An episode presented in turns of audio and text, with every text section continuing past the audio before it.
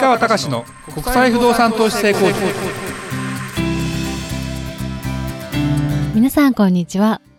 市川隆の国際不動産投資成功塾。ナビゲーターの吉川理子です。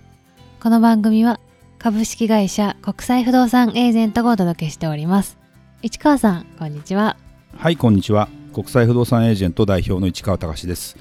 よこちゃん。はい。コロナもねまあ一段落というかまた違ったステージに今度入ってまた新しい今度なんかデルタとオミクロンの掛け合わせみたいなのが出てきたらしいって話になるからまたそれはまたこう山が出てくるんだろうけどとりあえずその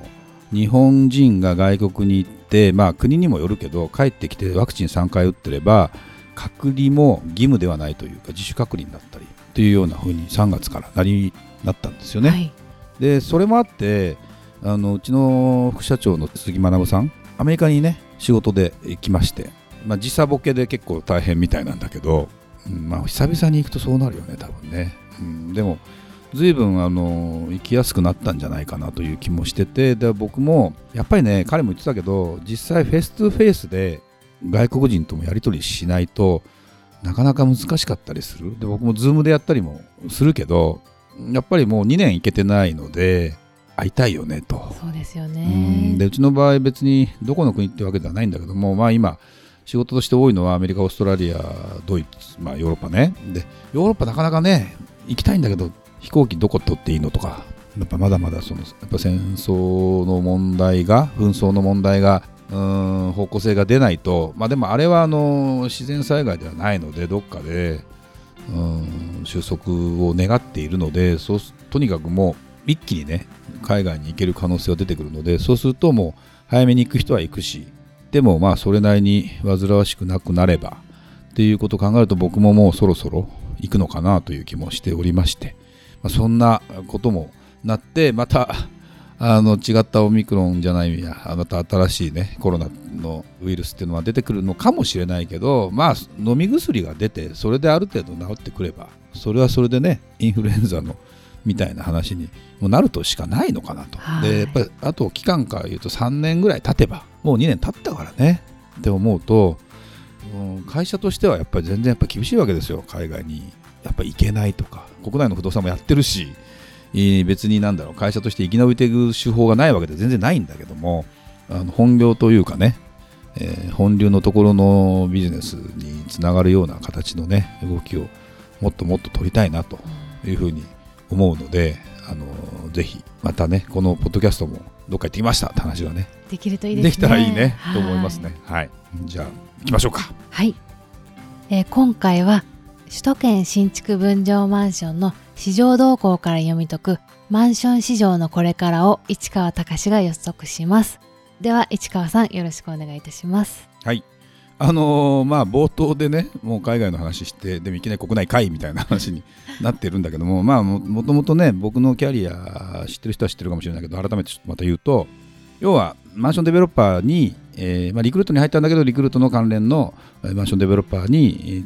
出向になってそのまま転籍となってということでもう不動産歴と言ってもマンションデベロッパー歴が25年ぐらいですよね。でその後おいろいろ海外のこととかでやってもう社会人歴はもうそろそろ40年近くになるんだけど39年かな。大ベテランです、ね、そうそうそうなるんだけど主にやってたのは首都圏なんでで首都圏のマンションって、まあ、中古とか新築とかあるけどある程度その新築マンションの分譲動向っていうのを見てると実際の現場とのイメージがまあ湧くんですね僕はね。やっぱり全く分かんない人がこの文章を読んでるわけではないので。で実はあの僕はあのいつもこれもいただいてる雑誌みたいなのがあってですね、まあ、長谷港総合研究所さん CRI っていうですね、えー主にこの分譲マンション系の市場動向みたいなものをですねいろいろデータベースで送っていただいてて僕のあのセミナーとかの資料にもすごく使わせていただいてるんですけども、このですね、まあ、首都圏というところのマンション分譲の価格がどのくらいの、えーレベルになってるか要は広さがどのくらいでグロスがどのくらいで、まあ、平均ですね。でっていうのが実はですねこれラジオなんで実際あの見せた見せて喋る話じゃないんで口で説明するのでちょっと聞い聞いていただきたいんですけど、はい。これ80 1985年からのデータがあって要は平均価格と平均面積というこうグラフになってるんですね。で縦軸が平均価格なんで上に行けば上がるんです値段が。で右に行けば広さなので、広さが広くなる。で、えということはどういうことかというと真上に上がると面積が広がらずに値段が上がるということは単価が上がるということなんです。ということは割高になっていくという。で右の方の右斜めに上がっていけば広さも広くなって、えーグロスも上がるのでそんなにバカみたく単価が上がってるわけじゃない。だけどいろんな商品とかいろんなその状況を、えー反映してるグラフになってるんですよ。で実は私あの1984年からこの仕事やっててでこのデータがいいことにです。1985年からあるんですね。すごい前からだからあるんですね。あ前からあるんです。これだって、えーこの雑誌時代時代の多分あの作り始めたのが多分その頃。で僕が入社したのは1984年でマンションの仕事をやりだしたのがちょうど1984年でこれ85年でしょ？で実はですねこの85年に首都圏のマンション新築マンションの平均価格がいくらでしたかと。いうことでいうとこのグラフを読み解くと2700万円ぐらいなんですね。2700万円ですよ。今だとワンルーム買いみたいな値段ですよ。広さどのくらいかというと63平方メートル。ね2700万円で63まあ19坪ぐらいなんです。坪数ちょっとねあの平米数で言ってもちょっと僕もピンとこないんで2700万を19坪で割ると坪単価ということで140万ぐらいですね。140万で首都圏平均が買えるんです。でバブルと呼ばれた年の最高の値段が1990年首都圏。広さでいうと65平米。だからまあ20坪弱ぐらいなんですけどさっきの63平米から1坪弱広くなった。でも値段さっき2700万円だったよね。いくらだったかというと6000万円。だから6000万円を20坪で割ると坪300万だだから140万だったのが300万だからまあ倍ぐらいですね単価で。でこれがたった5年ぐらいでこうなった、まあ、たった5年とか86年までが横ばいだったからそこから1234年で上がったの実は。だからまあ年間25%ぐらい平均パンパンパンパンって上がってたわけ。こんなのは経験した人しかわからないわけ。イメージ多分できないでしょ？僕はあのその時現場にいたからえー、っていう感じだったわけ。でそこがまあバブルでバブルの崩壊した理由っていうのは多分ポッドキャストでも過去喋ったと思うけど、まあ、総量規制って言って不動産関連の融資の部分を締め上げたわけですよ。締め付けたらもう借りられないで不動産やる人もほとんどいなくなっちゃうのでそうすると結局もう売れなくなるわけですよ。それで、えー1990年から次の5年間で95年のところがいくらに下がったかというと下がったわけですそこから。下がっちゃったんですね。そうです。67平米まあこれも2平米ぐらい右に行ったんだけど価格さっきね65平米で6000万ですよ。じゃあいくらだ？4100万。だからこれはですね4100万を、まあ、20 20.5坪ぐらいですね。200万。だから7掛け？ろろ3分の2になったわけね。300万が200万だっただから3 5年間で半分にはなってないけどぐらいの感じじゃないですか。で結構下がったわけ。だからし首都圏の価価格でいうと首都圏って東京だけじゃないからね。東京神奈川埼玉千葉。まあ言ってみれば国道16号線以内ぐらいの感じですよ。はい。でここの平均価格が僕らが入社した頃は2000 3000万いってない。でこれが一気に5年間で6000万いった。6000万で買えますか？と一般ピープ。ルあのねねマンションのその年収倍率っていうのがあるから年収に対しての倍率がいくらぐらいだったらまあ何倍だったらまだ買えるかっていう範疇でいくとまあ10倍だときついよね。で5倍だとまあ買えるかなと。で6倍ぐらいだとすればでも6000万だったら坪6000万買える人って年収1000万の人じゃ買えないわけですよ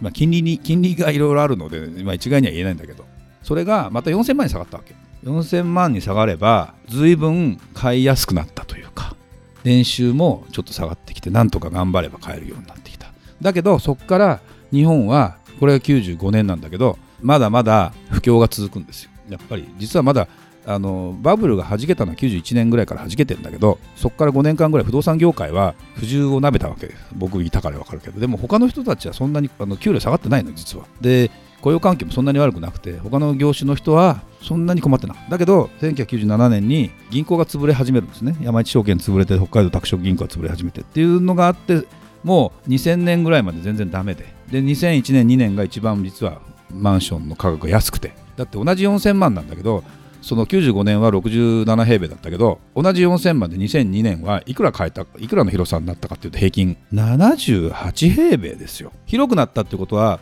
なんて売れなくなってでもグロスは変えたくない。で広さを広くしないと売れないという感じなんで4000万で78平米でさっきね坪200万までいったの今度170万ぐらいまで下がるわけ。だからこれが実は一番の底です。この、うん、底っていうのは一旦下がったところの下げ止まりの単価でいうとね。でこれがじゃあ2021年どこにあると思う？もう一回この4000万で78平米が変えたんだけどその間いろいろ2000年に入ってえー、IT バブルだリーマンショックだとかいろいろあったけどリーマンショックの時だって別にまたどっと下がったわけじゃないです。この4000万ぐらいっていうところからは。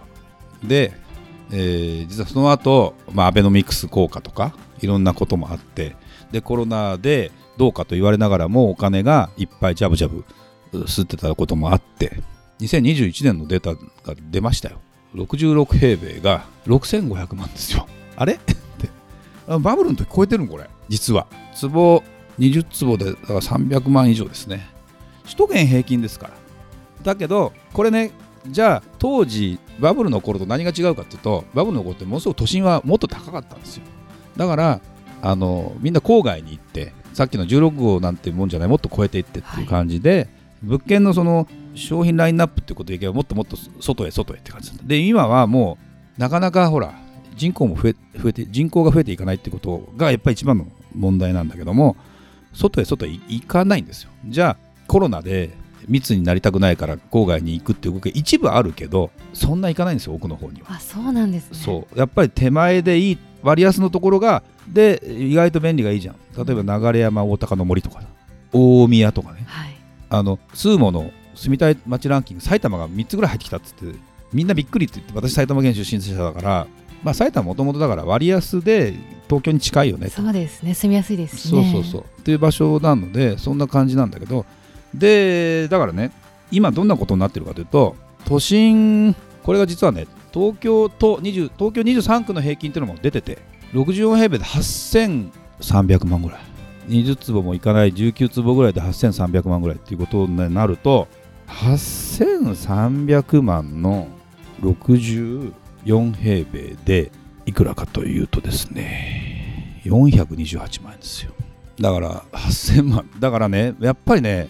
まあでもこうなんだろうな。これちょっと言い方いろいろあって上がったから困るっていう人もいる。だけど持ってる人から言うと資産価値になってる部分はなってるんですよ。だからだってこれこの構図でとどうなってるか。2000場所によるよ。場所にもよるけど2002年に買った人が今値上がりしてる可能性ある。中古で。20年経っても。場所さえ間違えなければ。という状況になるので本当に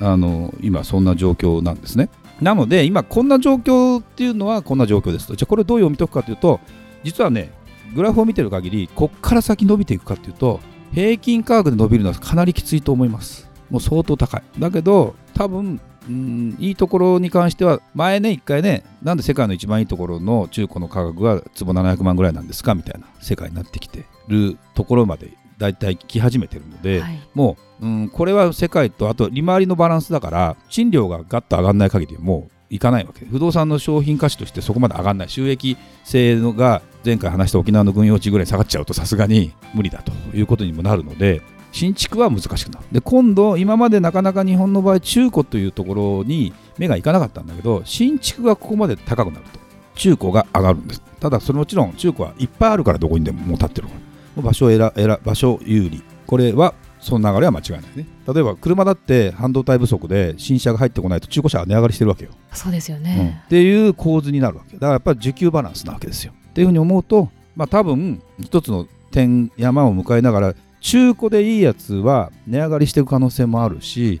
まだこれからもしかしたら伸びるエリアっていうものがあるかもしれないのであの僕はそういうところで言うと東京の東側なんだけどであんまり遠くないところ。東京の西側っていうのはなかなかあれですよ。一部やっぱり世田谷区の土地とかがのは下がりているとかねそんな話も出たりすると別にそのどこがいい悪いじゃないんだけど東京駅あたりを中心とした5キロ圏ぐらいのところの部分でいい場所のについてのあんまり古くないやつね。はいいのかなという気はします。まああとはその流れの中でまたどうなっていくかって話なんだけども基本的には需給バランスの中で希少価値が高くなるものが良くなるでそれはやっぱり通勤距離とか絶対的なところの距離っていうのは昔から変わってないので奥になったものが相対的に上がっていくかって話はほとんどなくて全体に引きずられて上がっていくかって話でもやっぱないのでやっぱり利便性で前よりも自然環境よりも利便性が重視されてるのでもちろん一時子育てとかいろいろ考えた時にはそこに有利な場所っていうのは当然あるので全て都内ってわけじゃないけどそこら辺はそうに考えていただければいいのかなという気はしますはい、ありがとうございました。それではまた次回お会いしましょう。